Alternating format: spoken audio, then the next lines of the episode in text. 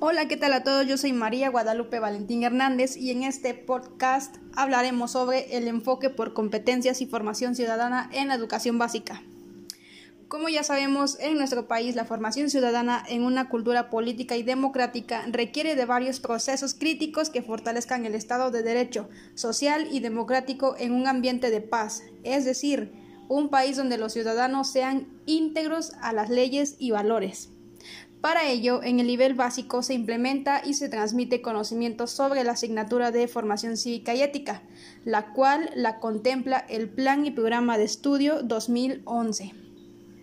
De esta manera, las escuelas normales que se encuentran en desarrollo de formar docentes implementan competencias éticas y cívicas para que sus estudiantes se conviertan en facilitadores de sus futuros alumnos para que adquieran, mediante la acción y la interacción dentro y fuera del aula, las herramientas de análisis, juicio y autorregulación que necesitan tanto para interactuar con otros como para actuar sobre sí mismos.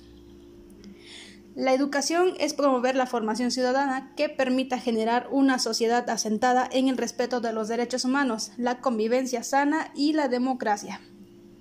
En México, el Plan Nacional de Desarrollo 2013-2018 propone como primera meta un México en paz, dirigida a fortalecer la formación ciudadana, el respeto a los derechos humanos, la erradicación a la violencia de género, el combate a la corrupción y el fomento de una rendición de cuentas, todo ello orientado a la consolidación de una democracia plena. Estas competencias son obviamente impulsadas desde el sector educativo. La Secretaría de Educación Pública en el 2012 asienta que la formación ciudadana se encuentra bajo el amparo del Estado, particularmente de la educación básica.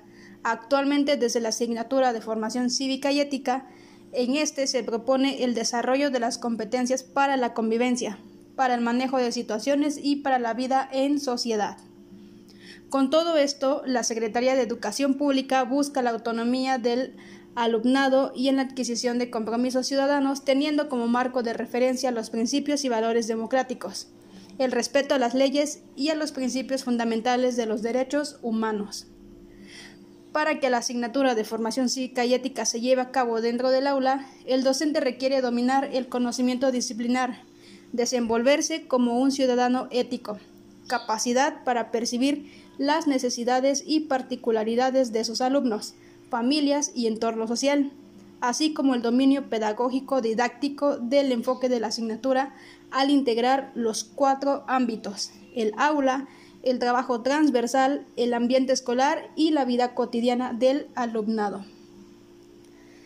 Para que la formación cívica y ética se desarrolle, es necesario conocer sus competencias, las cuales son respeta los distintos puntos de vista, creencias, valores y tradiciones culturales, manteniendo una actitud abierta y tolerante a sus diferentes manifestaciones. Se conoce y valora a sí mismo como un ser en desarrollo que asume la responsabilidad de sus actos y define sus, propios, sus propias metas en función de un proyecto de vida.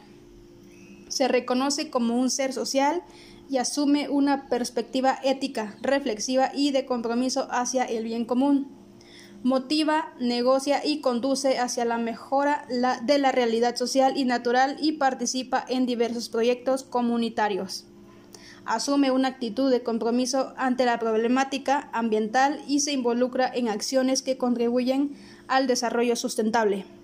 Se reconoce como miembro de una comunidad en igualdad de dignidad y derechos es sensible a las diferentes manifestaciones del arte y participa en diversas actividades en donde aprecia e interpreta las expresiones artísticas y culturales de la obra humana.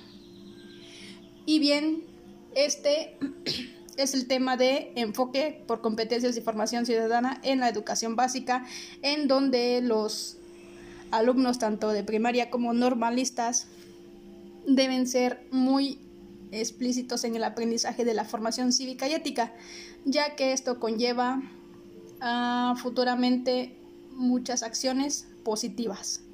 Y bueno, compañeros, esto ha sido todo por hoy y muchas gracias.